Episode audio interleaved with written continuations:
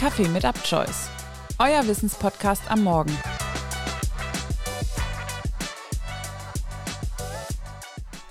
Und damit herzlich willkommen zur ersten Freitagsfolge von Kaffee mit Upchoice. Das Wochenende naht und an dieser Stelle, nach der ersten Podcastwoche, möchten wir uns schon einmal für den Support bedanken und hoffen natürlich, dass auch die heutige Folge wieder gefällt.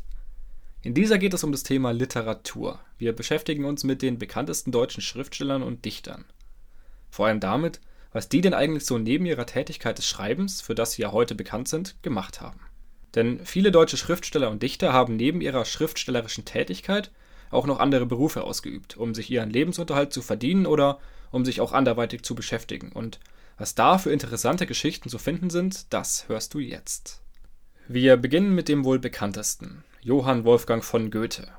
Goethe war nicht nur Dichter und Schriftsteller, sondern auch Naturforscher und Staatsmann. Er arbeitete als Jurist und Beamter am Hof von Weimar und wurde später auch zum Geheimrat ernannt.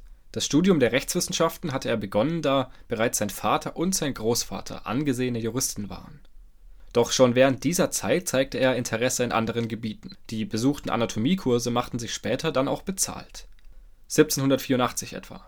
Als er schon erfolgreicher Schriftsteller war, entdeckte er bei Untersuchungen den Zwischenkieferknochen beim Menschen. Dieser Knochen war schon bei anderen Säugetieren gefunden worden, galt aber noch als Unterscheidungsmerkmal zwischen Tier und Mensch.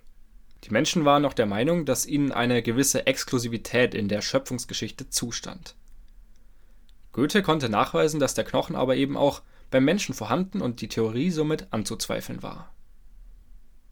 Auch sein Zeitgenosse der Klassik, Friedrich Schiller, studierte zunächst Jura, wechselte aber recht schnell zum Medizinstudium. Danach arbeitete er als Regimentsarzt in der herzoglich-württembergischen Armee. Schon sein Vater war Arzt gewesen. Später wurde Schiller auch noch Professor für Geschichte und Philosophie. An dieser Stelle möchten wir noch einmal über die Namen der beiden wohl bekanntesten deutschen Schriftsteller sprechen. Während der Adelstitel bei Goethe recht geläufig ist, viele kennen ihn ja als Johann Wolfgang von Goethe, ist Schiller meist nur als Friedrich Schiller bekannt.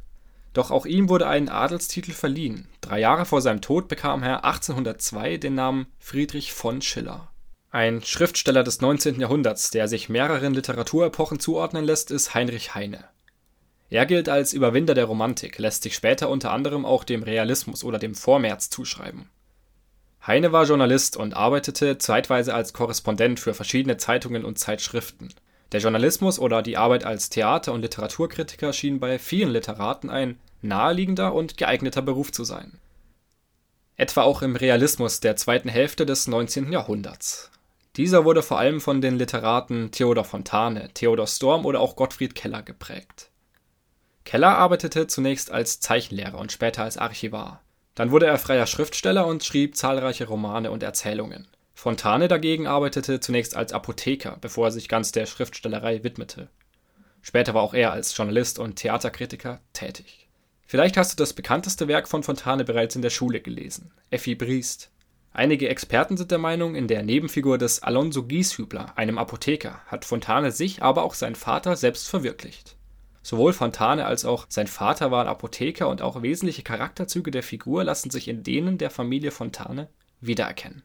Auch andere bekannte Namen wie Thomas Mann, der dazu auch als Übersetzer tätig war, oder Erich Kästner versuchten sich als Journalist und Kritiker.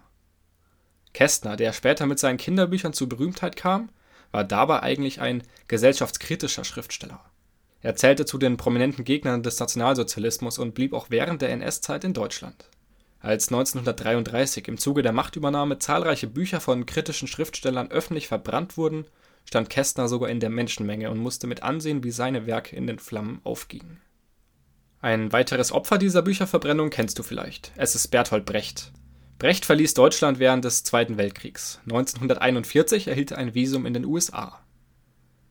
Hatte er früher in Deutschland noch als Dramaturg und Regisseur am Berliner Ensemble gearbeitet, schrieb er während seiner Zeit in den USA sogar Hollywood-Drehbücher, wenn auch mit nur geringem Erfolg.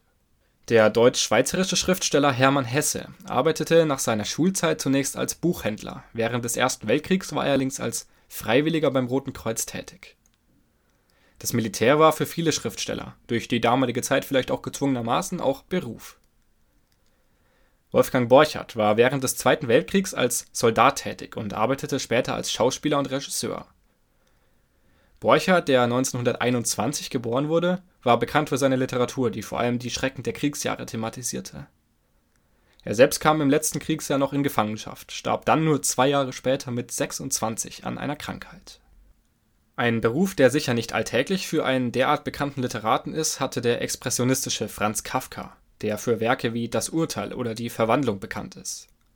Kafka arbeitete als Versicherungsangestellter und verbrachte den größten Teil seines Lebens damit, seine Schriftstellerei als Hobby zu betreiben. Kafka veröffentlichte viele seiner Werke nicht einmal zu Lebzeiten. Seinen Job bezeichnete er oft als Brotberuf. In einem Brief schrieb er einmal: Über die Arbeit klage ich nicht so wie über die Faulheit der sumpfigen Zeit. Der Druck der Bürostunden, das Starren auf die Uhr, der alle Wirkung zugeschrieben wird, und die letzte Arbeitsminute als Sprungbrett der Lustigkeit. Das war das, was Kafka zu seinem Job einfiel. Seine literarischen Werke schrieb er, interessanterweise, ausschließlich in der Nacht. Vielleicht kommen auch daher Kafkas düstere Geschichten, die ihn so einzigartig machen. In der Nachkriegszeit des 20. Jahrhunderts ist vielen vor allem Günter Grass ein Name. Günter Grass, bekannt für die Blechtrommel oder Katz und Maus, arbeitete nach dem Ende des Zweiten Weltkriegs zunächst als Steinmetz und Bildhauer, bevor er mit der Blechtrommel sein Debüt als Schriftsteller feierte. Max Frisch, Autor von Homo Faber, arbeitete zeitweise als Architekt, die in der DDR ansässige Christa Wolf als Lektorin, Übersetzerin und Redakteurin. Später war sie auch politisch engagiert und Mitglied der SED. Und auch unter den erfolgreichsten Autoren der Postmoderne lassen sich spannende Lebensgeschichten entdecken. Stephen King, der wohl bekannteste Horrorautor, arbeitete als Lehrer und als Bügler in einer Wäscherei. Harper Lee, berühmt geworden durch To Kill a Mockingbird, war Flugbegleiterin, bevor sie den Roman schrieb. Der englische Autor von 1984, George Orwell, welcher in Indien zur Welt kam, arbeitete dort als Polizist. In der heutigen Zeit haben es Autoren leichter, mit ihren Werken Geld zu verdienen. Ist ein gewisser Bekanntheitsgrad erstmal erreicht, können viele von ihrer Tätigkeit leben. Könntest du dir vorstellen, neben deinem Beruf, deiner Ausbildung oder deinem Studium noch als Schriftsteller tätig zu sein? Lass es uns wissen. Auf unserem Instagram-Account abchoice-de kannst du deine Antwort unter dem Fragesticker in der Story mitteilen. Die nächste Folge erscheint am Montag. Bis dahin wünsche ich ein schönes Wochenende und dann viel Spaß mit der nächsten Folge.